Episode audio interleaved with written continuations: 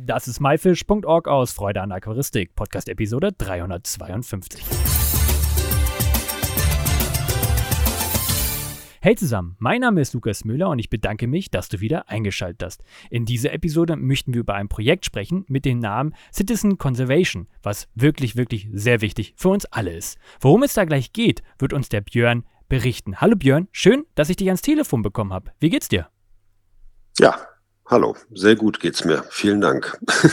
ja, das ist ja, das ist ja eine kurz und knappe Antwort. Magst du dich vielleicht einmal vorstellen, weil du bist das erste Mal bei uns im Podcast, ähm, wer du so bist und was du so machst? Ja, mein Name ist Björn Enke. Ich bin ähm, Geschäftsführer von Citizen Conservation und auch von Frogs and Friends. Ähm, das, äh, wird sich dann alles gleich noch ein bisschen aufklären im Laufe der Zeit, glaube ich, wie das alles zusammenhängt. Bin äh, von Hause aus äh, ein geborener Zoomensch, also bin im Zoo aufgewachsen, äh, wurde dann aber Volkswirt und bin dann über äh, eine Station als 13 Jahre als ZDF Reporter in Berlin äh, wieder zum Zoo gelangt und schließlich zu den Amphibien und dann zu Citizen Conservation. Also ein äh, Weg mit vielen Umwegen. Oh ja, na, ich habe eben gehört, ZDF ist natürlich jetzt für mich mal wieder spannend, weil ich habe auch sieben Jahre fürs Fernsehen gearbeitet. Na, da schließen sich wieder die Kreise. Wir haben es im Vorgespräch eben ja schon gemerkt. Ähm, magst du uns aber kurz mal auch sagen, was denn überhaupt äh, Citizen Conservation bedeutet und was das am Ende ist?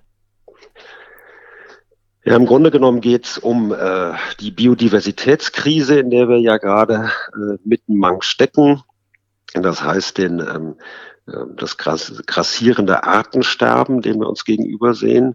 Und ähm, wie einige vielleicht wissen, haben ja die Zoos schon in den 80er Jahren des letzten Jahrhunderts angefangen, sogenannte koordinierte Erhaltungszuchten aufzubauen für viele bedrohte Arten. Das heißt, ähm, wenn man jetzt für Europa spricht, die haben sich zusammengetan und haben sogenannte EEPs gegründet, also europäische Erhaltungszuchtprogramme. Äh, das funktionierte dann so. Nehmen wir mal das Beispiel sibirischer Tiger. Ähm, die haben dann gesagt, ein Kurator, also ein Mitarbeiter in einem Zoo in Europa koordiniert sämtliche Tiger, die es in Europa gibt, in den Zoos. Und ähm, verteilt die. Den Zoos selber gehören dann eigentlich nur noch die Anlagen. Und der Koordinator sagt, ähm, welche Katze sich mit welchem Kater wo verpaaren darf und Nachkommen äh, zeugen darf, die dann wieder verteilt werden auf andere Zoos, um so eine genetisch gesunde Zoopopulation zu erhalten über einen Zeitraum von 100 Jahren. Das ist sozusagen der, der Hintergrund der ganzen Geschichte und ähm, wir sind jetzt in einer Zeit, ähm, in der das Artensterben ja eine exponentielle Entwicklung nimmt und spätestens seit Corona wissen wir alle, was exponentiell heißt. Äh, das heißt, es wird ganz schlimm, wenn wir nicht entsprechend gegensteuern. Und da haben wir uns gedacht, naja, die, die Zoos sind sehr gut, äh, was die Erhaltungszuchten angeht, gerade im Bereich der größeren Tiere, der Säugetiere und zum Teil auch der Vögel. Aber je kleiner die Tiere werden, umso weniger stehen die auch im Fokus äh, bei den Zoos. Dafür haben wir aber gerade in Deutschland und in Mitteleuropa eine sehr, sehr gute ähm, Privathalter-Szene, also mit, mit zum Teil äh, hervorragenden Experten, die sich äh, teils ihr Leben lang konzentrieren auf bestimmte Arten oder Artgruppen von kleineren Tieren, seien es jetzt äh, Frösche oder oder eben Wirbellose oder Vögel oder Reptilien und dergleichen. Und der Ansatz von Citizen Conservation ist zu sagen, wir integrieren diese Privathalter und dieses Engagement in Erhaltungszuchtprogramme für bedrohte Arten. Und so haben wir uns dann zusammengetan mit Wissenschaftlern, mit Zooleuten, mit Privathaltern und äh, Leuten aus entsprechenden Verbänden und Vereinen, haben uns an den Tisch gesetzt und haben gesagt, so jetzt müssen wir mal irgendwie gucken, dass wir das irgendwie hier koordiniert kriegen. Und daraus ist Citizen Conservation entstanden.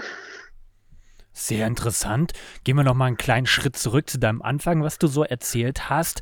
Ähm, wieso ist deiner Meinung nach der Artenerhalt denn auch wichtig geworden und wieso sterben denn überhaupt Arten aus? Und zu, gleich noch eine dritte Frage hinterher. Ab, ähm, ja, wann ist denn eine Art überhaupt bedroht? Ja, gut. Also erstmal grundsätzlich ist, ähm, na, kann man sich das vielleicht am besten so vorstellen, dass die Biodiversität, also die Artenvielfalt auf der Erde, äh, sowas darstellt wie das Immunsystem der Erde. Das heißt, wenn wir, wenn wir die natürlichen Lebensräume äh, wirklich zerstören, wird das am Ende auch uns selber an den Kragen gehen.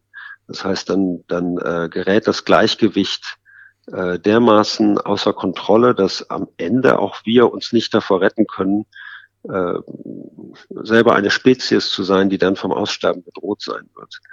Ähm, so ein bisschen ist das ja schon aufgeploppt, auch in der ganzen Corona-Diskussion, dass man sagte, naja, woher kommen solche Viren, die alle irgendwo in den Urwäldern unterwegs sind oder, oder ander, anderswo.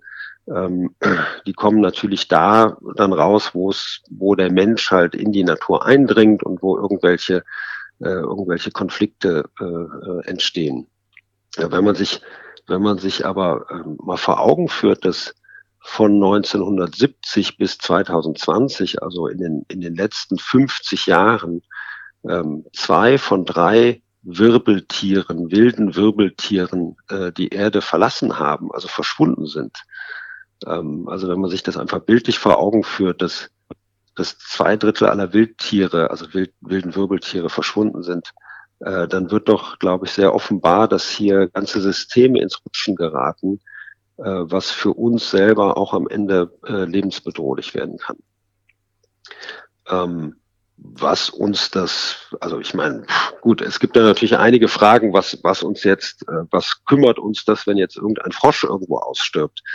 Ähm, das war, als wir ähm, Frogs and Friends gegründet haben vor ähm, äh, fast zehn Jahren, war das immer so die Frage, dass wir gesagt haben, naja, wenn wir darüber kommunizieren, über die Bedrohung dieser dieser Tierklasse der Amphibien, ähm, also was, was macht denn das? Ne? Also ist das, ist das wirklich schlimm? Und man muss, man muss sagen, natürlich bei einer einzelnen Art weiß man es oft nicht. Ne? Also man kann es, man kann es jetzt nicht für jede Art, wie zum Beispiel für die Honigbiene, wo man es ja sehr dezidiert äh, ausrechnen kann. Ähm, also was, was passiert, wenn die Honigbiene weg ist, dass das enorme äh, wirtschaftliche Schäden hat, weil halt die ganze Bestäubungsleistung wegfällt der Biene. Das ist natürlich bei einem Frosch etwas schwieriger zu messen. Wenn wir aber da mal als ein Beispiel vielleicht, wenn ich, wenn ich mir das erlauben darf, also ein so ein kleines Beispiel, was das vielleicht klar macht. Also in, in Westafrika haben wir äh, das Problem der Malaria, ähm, was für die Menschen eine ungeheure Belastung ist, weil das äh, gilt als sozusagen der Produktivitätskiller Nummer eins, ist ähm, die Tatsache, dass halt ein Großteil der Bevölkerung unter Malaria leidet und auch ständig erkrankt ist daran. So, da ist es jetzt so, dass, dass der, der Druck, der ausgeübt wird auf die Natur, dazu führt, dass halt erst die Fischbestände übernutzt wurden. Das heißt, die Fische gehen weg und der Druck auf die Amphibien jetzt äh, inzwischen sehr groß ist. Das heißt, die Amphibien werden einfach gegessen. Wenn aber die Amphibien gegessen werden, äh, entfällt damit ein ganz, ganz wichtiger äh, Räuber, also ein Prädator von, von Mücken und von Mückenlarven. Zum Beispiel die Quappen, die Mückenlarven fressen, die Frösche, die Mücken fressen. Und dadurch steigt wieder die Belastung der Bevölkerung mit Malaria oder anderen Krankheiten. Ähm, und daran kann man sehen, also wenn das, wenn das ganze System nicht mehr funktioniert, das ist jetzt weniger die eine Art, aber wenn das ganze System nicht mehr funktioniert, dann sind am Ende auch die Menschen diejenigen, die in Mitleidenschaft gezogen werden und die irgendwann ihre, ja, ihre Lebensgrundlage nicht mehr erhalten können. Waren das jetzt drei Fragen von dir? Ich weiß es nicht mehr genau, ob ich jetzt alle drei beantwortet habe. Ja, hast, hast, du sehr gut äh, ja, zusammengefasst. Vielen Dank dafür. Ähm, ich ruder da auch wieder einen Schritt zurück. Du hast ja schon Frogs and Friends kurz erwähnt. Ähm, magst du das auch nochmal erklären, was es sich damit auf sich hat? Na gut, Frogs and Friends war ähm, damals die Idee, ich, ich, ich habe damals im, im Zoo gearbeitet und hatte schon, als ich noch Reporter beim ZDF war, ähm, äh, bin ich auf das äh, Thema Amphibien gestoßen und war ganz überrascht, als ich erfuhr, dass die Amphibien die am stärksten bedrohte Tierklasse der Erde äh, sind. Ähm, gleichzeitig die älteste, die ältesten Wirbeltiere auf der Erde, also die ersten, die vom Wasser an Land gegangen sind, waren die Amphibien vor knapp 400 Millionen Jahren. Und äh, über 40 Prozent aller Amphibienarten weltweit gelten inzwischen als bedroht. Das heißt, es besteht die Gefahr, dass diese Arten äh, in absehbarer Zeit aussterben. Und das hat mich ziemlich schockiert und ich habe gedacht, naja, gut, da muss man irgendwas tun. Habe dann damals äh, noch beim ZDF einen Film gemacht über den, den Nasenfrosch in Chile, eine Reportage gedreht, also ganz faszinierende Frösche, wo die Männchen die äh, ihre die Quappen äh, runterschlucken und ihren Kehlsack ausbrüten und dann nach zwei Monaten ungefähr fertige Jungfrösche ausspucken und in dieser ganzen Zeit halt nichts fressen. Also ganz, ganz tolle und sehr charismatische Tiere. Ähm, und bin dann aber in den Zoo gewechselt und habe gedacht, okay, also der Zoo ist ja der Ort, wo es passiert. Also der Zoo ist fachlich zuständig für das Thema Artensterben. Ähm, also muss man hier was tun mit Amphibien und bin da aber auf ja, ähm, Schwierigkeiten gestoßen, da das nicht in das Konzept passte des Zoos und ähm, und auch auf die Schwierigkeiten, dass man sagte, na ja, Amphibien sind halt schwierig auszustellen. Ne? Also die machen viel Arbeit, aber die machen halt ansonsten nichts. Und da habe ich mir als alter Fernsehmensch, habe ich mir dann gedacht, na ja gut, vielleicht muss man auch das rumdrehen und muss sagen, gut, dann muss man das anders erzählen. Also dann muss man über Mittel des digitalen Storytellings, die wir ja heute haben, im Gegensatz zu vor 50 Jahren, äh, muss man die Geschichten anders inszenieren. Und daraus ist Frogs and Friends entstanden. Da haben wir letztlich uns zusammengetan mit Medienschaffenden und Wissenschaftlern äh, und haben diesen Verein gegründet und haben zunächst ein digitales Projekt eigentlich gestartet und haben gesagt, wir, wir gründen Frogs and Friends als PR-Agentur für äh, Amphibien. Das heißt, wir versuchen neue Wege zu finden, die Geschichten von Amphibien den Menschen nahezubringen. Und haben dann erste Ausstellungsprojekte gemacht in, in den Zoos in Wien und in Zürich und in Köln und haben digitale Projekte gemacht, also eine sehr schöne interaktive Webdoc, die es immer noch gibt. Auf www.frogs-friends.org kann man die sehen unter dem Namen interaktive Exkursion. Die wird, äh, also die halt interaktiv erzählt über die Faszination und Bedrohungsgründe und Ursachen von Amphibien. Wird in Bayern übrigens auch als offizielles Lehrmaterial mit eingesetzt in Schulen. Ähm, also solche Geschichten haben wir gemacht. Und äh, jetzt aktuell ähm, sind wir halt immer noch in dem Ausstellungsbereich sehr aktiv und ähm, haben jetzt eine große, ein Amphibienhaus im Erlebnis zu Hannover geplant, was derzeit umgesetzt wird und hoffentlich auch in diesem Sommer irgendwann eröffnet werden kann. Ja, Respekt von meiner Seite aus, richtig, richtig klasse. Magst du uns noch mal so ja verraten, was so die ja, Ziele ähm, sind? Gut, die Idee von Citizen Conservation ist ganz einfach, dass wir gesagt haben, die Zoos alleine werden es nicht schaffen. Also was die Zoos ja selber auch wissen, ähm, nämlich äh, so die Koordination von einer Art ist sehr viel Arbeit. Und das machen in der Regel die wissenschaftlichen Mitarbeiter, also die Kuratoren in den Zoos betreuen dann vielleicht ein, so ein Haltungszuchtprogramm noch nebenher oder halt in ihrer Arbeit möglichst, aber das ist halt ja sehr viel Kommunikationsarbeit, weil man natürlich mit den ganzen anderen Kollegen in den anderen Zoos in Europa kommunizieren muss, weil man genau gucken muss, wie die Tiere zusammengesetzt werden, wer da sich mit, mit wem jetzt vermehrt und welche Probleme man da hat und so weiter. Haben wir gesagt, wenn es jetzt dann an die Amphibien geht, wo wir über 2000 bedrohte Arten haben, also keine Chance, dass die, dass die Zoos das schaffen werden.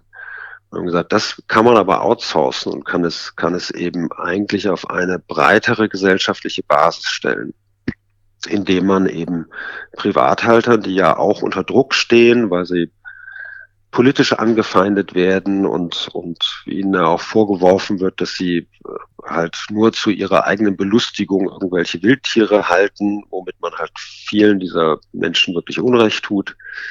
Ähm, gesagt haben, wenn wir die alle reinziehen in ein koordiniertes Programm, dann ist das auch eine, ja, eine, eine, kann das eine, ja, zu einer richtigen Bewegung werden. Nämlich, dass die Wildtierhaltung in Menschenobhut wirklich einen Sinn hat. Das Schöne daran ist, dass wenn man, wenn man im Rahmen von einem koordinierten Haltungszuchtprogramm, was ganz wichtig ist, um eine Reserve in Menschenobhut aufrechtzuerhalten von der jeweiligen Art, äh, dass das was ist, wo man wirklich einen zählbaren Beitrag leisten kann im Kampf gegen den Artenschwund. Und das ist immerhin was Optimistisches, was, was Positives. Das, da fühlt man sich nicht ganz so ohnmächtig wie jetzt vielleicht im Falle des Klimawandels, wo man halt natürlich dann etwas, also wo man eigentlich nur durch Verzicht beitragen kann. Äh, Im Falle der, des Kampfes gegen das Artensterben kann man sogar beitragen durch was, was man tut. Ja, sehr gut. Und wie läuft es? Ähm, läuft es gut an? Und wie findet ihr ja private Leute, die euch unterstützen?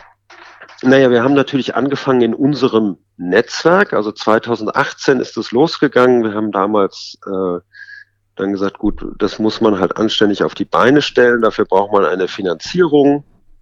Und dann haben Frogs and Friends gemeinsam mit dem Verband der Zoologischen Gärten also der wissenschaftlich geführten Zoos in Deutschland, Österreich und der Schweiz maßgeblich, sowie der DGHT, der Deutschen Gesellschaft für Herpetologie und Terrarienkunde. Die haben sich zusammengetan und haben gesagt, okay, wir drei finanzieren jetzt eine Pilotphase von fünf Jahren, wo wir ausprobieren, wie das funktioniert. Und wir machen das am Beispiel der Amphibien, was nahe lag, da das natürlich unser Netzwerk war als Frogs and Friends, da kannten wir uns am besten aus und äh, müssen die ganzen Mechanismen erproben. Also wie, wie funktioniert das wirklich? Wie bekommt man die Tiere? wie verteilt man die Tiere wieder? Ähm, was brauchen die Teilnehmer an Informationen? Was, äh, was müssen die Teilnehmer beibringen? Wie organisiert man die ganzen Transporte, die Transfers? Was passiert, wenn die anfangen, sich zu vermehren? Weil man muss natürlich den den Leuten äh, auch zusichern, dass man die Tiere ihnen wieder abnimmt. Ganz wesentlich und ganz grundlegend war, dass wir gesagt haben, die Tiere bleiben alle Eigentum des Programms. Das heißt, ähm, CC behält sich, behält immer das Eigentumsrecht an den Tieren. Also so es nicht irgendwie dem Staat gehört. Also wenn wir sozusagen behänderisch für andere äh, Institutionen die Tiere verwalten, das geht natürlich auch. Ähm, aber im Regelfall gehören die Tiere CC und wir äh, stellen die bei einem Teilnehmer äh, ein. Also der kriegt einen Vertrag und sagt, du bist jetzt hier ein Feuersalamanderhalter oder ein Laubfroschhalter für CC und bekommst die Tiere umsonst, pflegst die dann und versorgst die dann auf eigene Kosten. Und wenn die, wenn die sich vermehren, wird CC wieder dafür sorgen, dass die Jungtiere wieder weiter verteilt werden. So. Das hat ganz gut funktioniert äh, bis, bislang und hat uns so viel äh, Hoffnung und Mut gemacht, dass wir dann nach vier Jahren schon auch mit Fischen angefangen haben und die ersten Fischarten in CC aufgenommen haben. Ähm, von der Struktur her jetzt nach fünf Jahren des Programms haben wir derzeit 17 Arten insgesamt, die gemanagt werden, davon 13 Amphibien, vier Fischarten, ähm, wir haben ungefähr 150 Haltungen und, na, lass mich nicht lügen, irgendwas um die 1500 Tiere.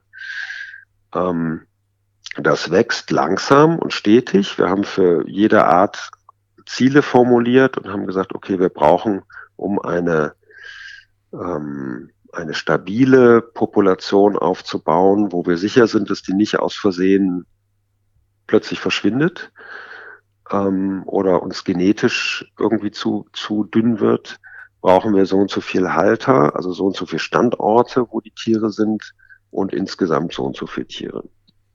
Ähm, da sind wir bei einigen Arten jetzt inzwischen so weit, dass wir fast unsere Ziele erreicht haben. Also dass wir fast sagen müssen, okay, wir haben jetzt genug und genug Tiere für die Art. Das kann jetzt irgendwie so bleiben. Das muss jetzt auf dem Level ungefähr gehalten werden.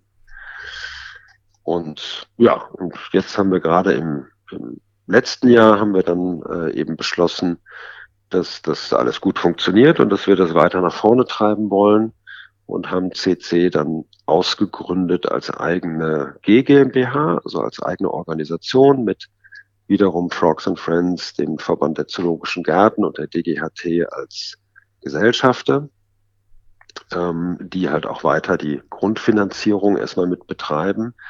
Und trotzdem äh, bemühen wir uns jetzt eben weitere Partner mit ins Boot zu holen, die auch äh, finanziell das mit unterstützen, damit wir eben wachsen können. Also dass wir eben das auch schaffen.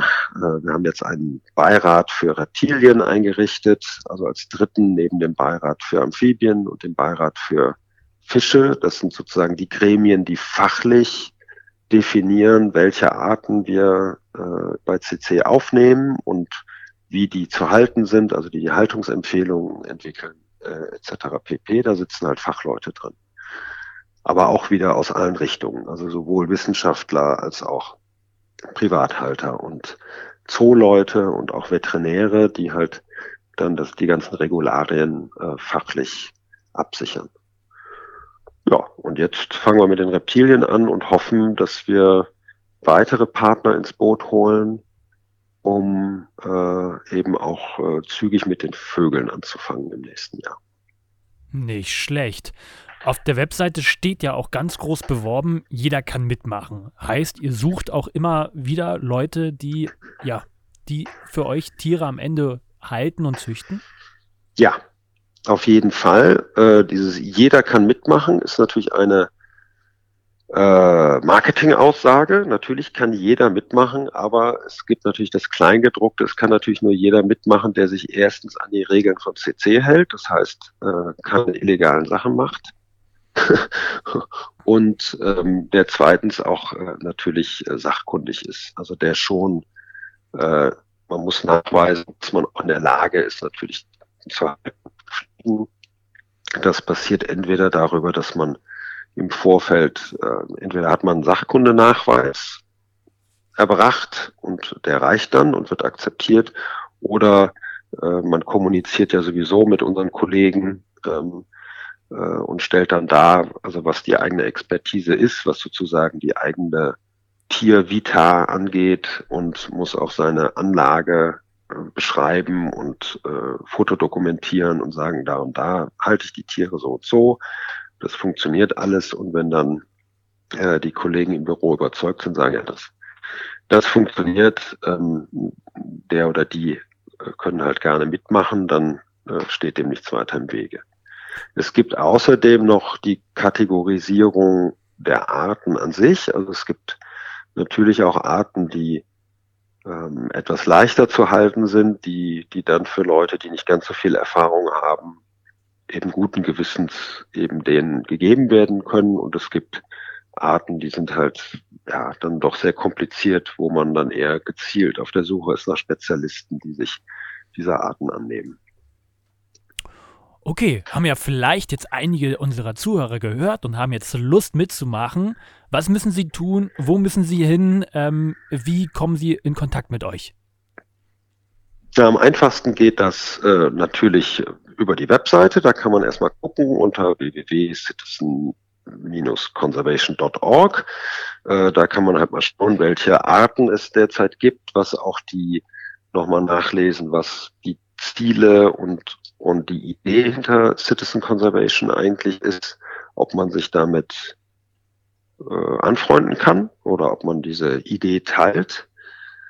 Ähm, und dann schickt man einfach eine Mail am besten und sagt, ich würde gerne ähm, in dem und dem Bereich mitmachen oder interessiere mich äh, für die Reptilien, wenn sie dann kommen. Da gibt's noch keine im Augenblick, aber es sind schon Arten äh, im Gespräch, was vorbereitet wird. Oder ich möchte bei den Fischen mitmachen, perspektivisch. Oder man kann sich natürlich auch gerne schon melden und kann sagen, was ist denn hier? Ich ähm, ich bin ein passionierter Vogelhalter und habe das habe ich auch schon erlebt. Also, dass mich jemand angerufen hat, hat gesagt, ich habe hier eine 80 Quadratmeter Voliere für tropische Vögel. Sobald er da einsteigt, die stelle ich zur Verfügung und pflege die Tiere für CC.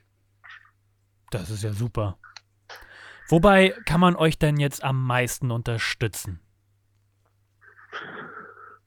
Naja, das, was wir natürlich, was wir natürlich äh, immer brauchen, ist Geld. Also das klingt schnöde, ist es auch ähm, äh, ärgerlich, aber es ist so. Also Im Grunde genommen ähm, ist ja das, was wir tun, also sage ich immer, weil ich auch selber aus der volkswirtschaftlichen Ecke komme, ist im Grunde genommen sind das, beheben wir eigentlich ein Marktversagen beziehungsweise ähm, CC erfüllt eigentlich hoheitliche Aufgaben mit privaten Mitteln. Ähm, was zum Teil auch okay ist, weil es den Anstoß geben soll, ähm, um die Notwendigkeit des, also des Erhaltes und auch des Erhaltes in Menschenobhut als Option für die Zukunft äh, zu unterstreichen. Ähm, das können wir natürlich nur machen, wenn wir die entsprechende ähm, Manpower und Womanpower haben, um das wirklich auch zu organisieren und weiter zu kommunizieren. Äh, man kann drüber reden, das kostet nichts und sich damit beschäftigen, das ist vielleicht viel bescheidener jetzt. Also dass man sich einfach mal im ersten Schritt damit beschäftigt, ähm, welche Funktion in Zukunft private Wildtierhaltung haben kann und soll und muss. Äh, dass man das mal ein bisschen ja, also den ein bisschen auch das Feuer rausnimmt aus dieser gesellschaftlichen Debatte, die doch zum Teil sehr emotional aufgeheizt ist und einfach von den Notwendigkeiten ausgeht, vor denen wir stehen. Also wenn wir auf die Herausforderungen gucken, die vor uns stehen in den nächsten Jahrzehnten, dann werden wir viele, viele Dinge gleichzeitig tun und ändern müssen. Und äh, ein kleiner Baustein, sicherlich nicht die Lösung des Problems, aber ein Teil der Lösung des Problems im Bereich der Arterhaltung wird sein, dass wir für viele, viele Arten, wenn wir sie erhalten wollen, und das sollten wir bei vielen Arten tun und versuchen, nicht umhin kommen werden, äh, Reservepopulationen in menschlicher Obhut aufzubauen, rechtzeitig, bevor es zu spät ist. Also wir erleben das bei bei anderen Arten, also es ist ja interessant, dass ausgerechnet bei den Delfinen, wo ja alle immer schreien, dass Delfine nur in der Freiheit, in der sogenannten, leben können, dass äh, selbst die Weltnaturschutzunion IUCN ein Papier veröffentlicht hat, in dem, in dem mehrere Flussdelfinarten genannt werden, die am besten besser heute als morgen aus ihrem Lebensraum herausgeholt werden müssen, um sie zu schützen, weil ihr natürlicher Lebensraum für sie kein sicherer Ort mehr ist. Und so wird es uns gehen, flächendeckend mit sehr, sehr vielen Arten. Und wenn wir das pragmatisch angehen wollen und, und sagen wollen, wir wollen irgendwie möglichst viele Habitate am Ende wiederherstellen, wir wollen eine Erde schaffen, die die gesund ist, also die funktioniert, wo auch das ganze Immunsystem wieder funktioniert, dann müssen wir uns Optionen bewahren. Und dazu kann eben dieser Teil der, der Wildtierhaltung in Menschenobhut äh, ist eben ein Teil dieser Lösung und nicht Teil des Problems. Das ist ganz wichtig, dass man darüber mal nachdenkt, ähm, ein bisschen von diesen, ja, von wegkommt von, von Slogans, von Parolen, also auf allen Seiten. Und, ähm, und sich das vergegenwärtigt, dass wir hier eine gemeinsame Aufgabe haben und dass da sehr, sehr viele Wege gleichzeitig zu beschreiten sind, die aber miteinander kommunizieren müssen und sich auch respektieren müssen und sich wahrnehmen müssen. Und darum geht's, glaube ich, sehr stark, weil uns am Ende doch klar ist, dass natürlich ist es am Ende wurscht, ob wir jetzt zehn oder ob wir hundert Amphibienarten erhalten. Ähm, wenn die ganzen Systeme zusammenbrechen, wird uns das nicht retten.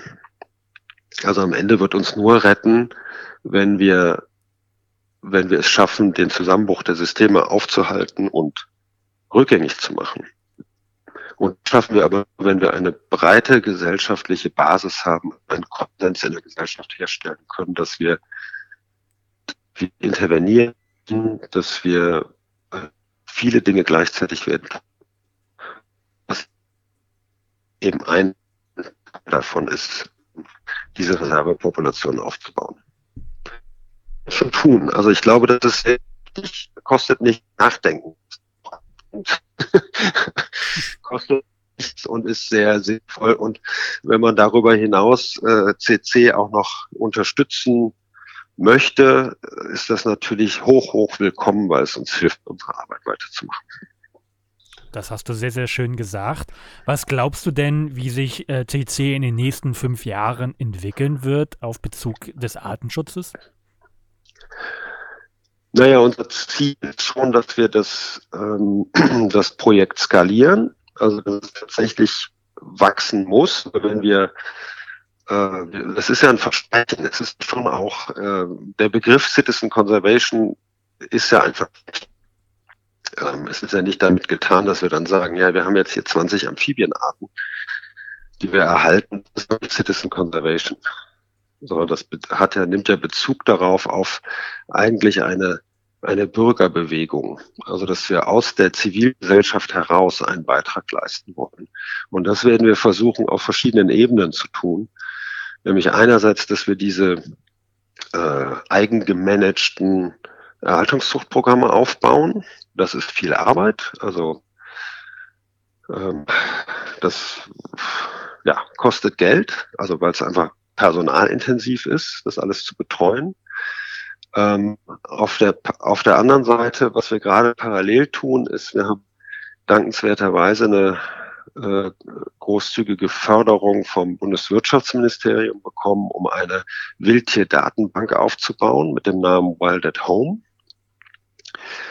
Und äh, über diese Datenbank werden wir nicht nur die CC-Arten managen, sondern werden die dann auch der Öffentlichkeit zur Verfügung stellen. Mit der Bitte, äh, seine eigenen sich selber zu registrieren an dieser Datenbank und dann die eigenen Tiere, die Wildtiere einzutragen.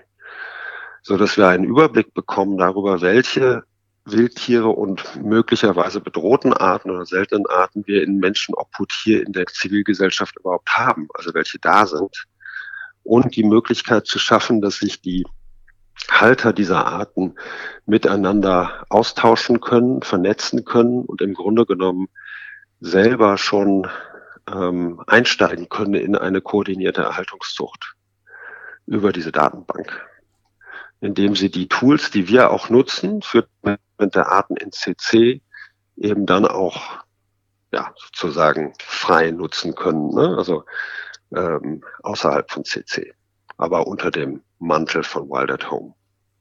Und damit erhoffen wir uns schon, also dass wir das, das ist äh, ziemlich aufwendig, aber wir erhoffen uns schon, wenn wir jetzt mal in, nach, ja, also wirklich diese fünf Jahre Perspektive sehen, dass wir am Ende in fünf Jahren auch sämtliche Wirbeltierklassen und auch die Wirbellosen in CC integriert haben und ähm, bei Wild at Home tatsächlich ähm, ja, das eine relevante Plattform ist, auf der sich Wildtierhalter außerhalb von CC auch miteinander vernetzen können und so auch sinnvoll ihre Bestände koordinieren können im ersten Schritt.